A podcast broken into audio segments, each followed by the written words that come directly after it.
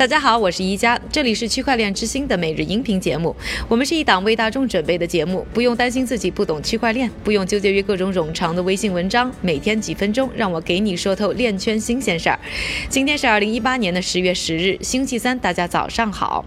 澳大利亚联邦科学和工业研究组织呢，有个下属机构叫 Data 六十一，正在探索啊，他们国家伤残保险计划如何可以使用区块链技术。他们和澳大利亚联邦银行。合作开发了一个叫智能货币的项目，这是一个呢基于区块链的产品。那这一个基于区块链的产品呢，将知道什么时候、什么时间把钱花给谁。这一方案计划将整合到澳大利亚新的伤残社保金支付系统当中。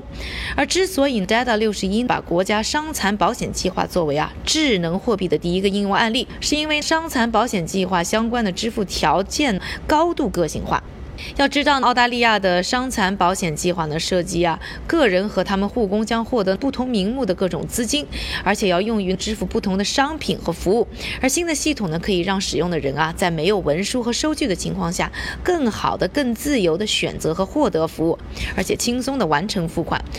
Data 六十一的首席研究员马克斯坦普斯博士是说。其实他们的探索呢，也不只是限于用在了伤残社保上，好处很多。最终呢，还是希望能够帮助企业更好的缩减管理和支付的成本，消费者呢，当然也可以同时受益。除了这个项目，Data 六十一还联手了一家律所和科技巨头 IBM 合作开发了一个基于区块链的智能合同网络。如果成功呢，可以帮助各种机构啊数字化的管理他们的合同，从洽谈到签约，一切呢可以在链上完成。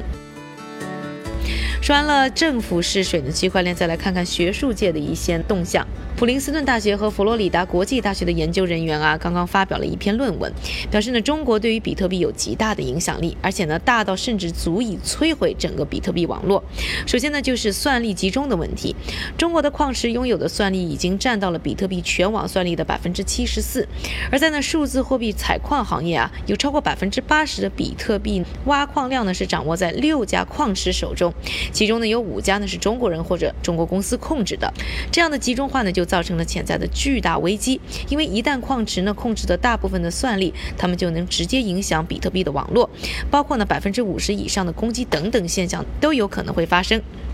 其次呢，中国造成比特币效率降低，研究者发现啊，中国矿池的空坏率呢是远高于其他国家的。也就是说，矿工也挖矿了，比特币的奖励也拿到了，但是选择呢没有记录任何的交易在这个区块上，这无疑呢是消耗了网络的资源，而且放慢了处理交易信息的速度。而论文的作者认为呢，中国的空块率如此之高，是因为有政府的防火墙，某些特性在一定时间里呢会刺激中国矿工出更多的空块。而最近呢，比特币网络的升级有利于呢会降低这个问题的出现。论文当中还提到啊，目前中国可以对比特币的攻击呢还有很。多类型，包括啊什么审查、去匿名化、破坏呢挖矿竞争对手等等。想要了解的话，可以关注我们的微信号 n e x t b l o c next blog，输入关键词“攻击”就可以阅读完整的介绍文章。下面的时间呢，还是交给我们的韭菜哥，他为大家准备了一系列呢链圈的最新的快讯。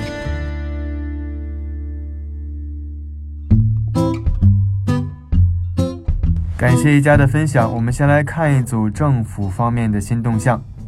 首先，海南自贸区的区块链试验区正式在海南生态软件园授牌设立，海南也将着手在区块链产业制高点推动区块链技术方面的相关应用和落地工作。另外，中国工信部信息化和软件服务业今日召开区块链专家座谈会，分析研讨了我国区块链技术产业发展情况及未来的发展趋势。我们再来看一组企业方面的动向。首先，区块链创业公司 Bitwala 与柏林的金融科技公司 Solaris Bank 合作推出德国首个区块链银行账户，公司预计在十一月中旬推出这项服务。另外，日本的网络公司 GMO 表示，将于明年在亚洲地区发行与日元挂钩的稳定币，代码是 GJY。最后，Bitcoin.com 的首席执行官 Roger Ver 表示，他计划购买或开发自己的交易所。最后，我们再来看一组链圈的报告。国际货币基金组织在一份最新发表的报告中警告金融机构。称加密技术可能对传统系统构成威胁，而加密资产的持续快速增长也可能会给国际金融体系带来新的漏洞。不仅如此，网络攻击还可能损害现有的跨境支付系统。感谢韭菜哥的分享，也感谢各位的收听。我是一加，明天继续和我一起关注区块链之星。区块链之星，还原区块链最真的样子。